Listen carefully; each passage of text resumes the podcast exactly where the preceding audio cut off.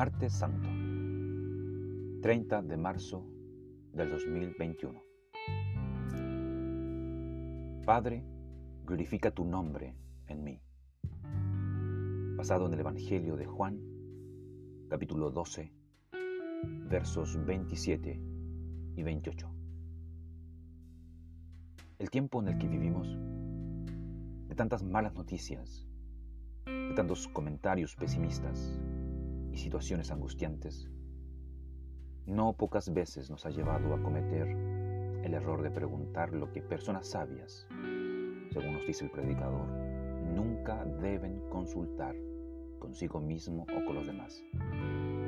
Es decir, ¿por qué todo tiempo pasado fue mejor? Eclesiastés capítulo 7, verso 10.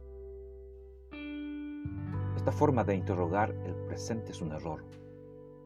No porque exista algo malo en plantearse preguntas acerca de lo que está aconteciendo, sino porque con preguntas como estas solo vemos el mal de nuestro tiempo y suponemos que el pasado sin duda fue mejor.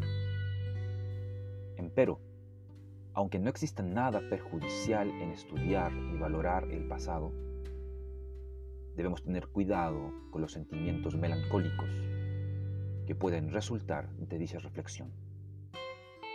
Pues estas supuestas e imaginarias diferencias que notamos nos pueden impedir conectarnos con las necesidades y desafíos de nuestro tiempo, llevándonos a obrar negligentemente en el papel que nos corresponde realizar según el llamado de Dios en nuestra situación actual. Sin embargo, Jesús fue un hombre conectado con su tiempo, que entendía muy bien cuál era la necesidad de su pueblo y su participación en la solución. Él entendía tan claramente cuál era su rol en su situación, que aunque dicha circunstancia le produjera turbación, él no le pedía al Padre y lo salvara de las consecuencias de su vocación. Pues para ese momento no solamente había sido enviado, sino también preservado. Es verdad, su alma estaba turbada, conmovida, al vislumbrar el desafío que le esperaba al soportar el juicio de su Padre Santo al ocupar el lugar del pecador en la cruz.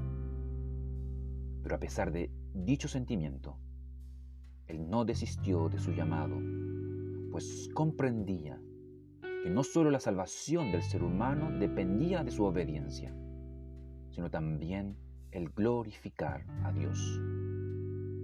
Por ello, aunque esta conmoción lo acompañó hasta su oración en el Getsemaní, pidiendo si era posible que pasase de sí esta copa, Mateo versículo 26, verso 39, pues él sabía que para el Padre todo era posible.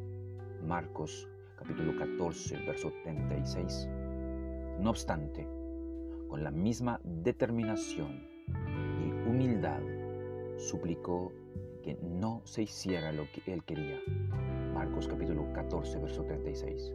Es decir, su voluntad, sino la voluntad de su Padre. Lucas 22, versículo 42.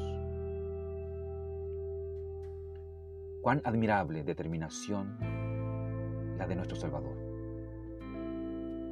que sufriendo en su interior el infierno que le esperaba en la cruz, no desistió ni retrocedió por amor a ti y a mí. Y esto se debe a que dicha cualidad, como dice un escritor, es parte del carácter de Dios. Donde quiera que miremos en la Biblia, encontraremos qué tan firme y determinado es nuestro Dios. De hecho, la historia de la Biblia es en esencia una historia de su determinación. Parece que no hay nada que Él no esté dispuesto a hacer con tal de hacernos suyos. Esto encuentra su más clara expresión en la cruz de Cristo. Si quieres saber qué tan absolutamente determinado es Dios, mira lo que le pasó a Dios Hijo en el monte Calvario. Nuestro grandeo expresado en preguntas. ¿Vives tú todo el tiempo con la determinación de glorificar a Dios en todo lo que haces?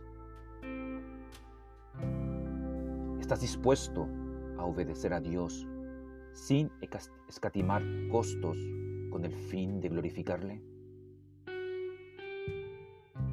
Para seguir leyendo durante este día, no dejes de consultar el Evangelio de Mateo, capítulo 21, versos 23 hasta el capítulo 26, verso 16. Y el Evangelio de Marcos, capítulo 11, verso 27 hasta el capítulo 14, verso 11.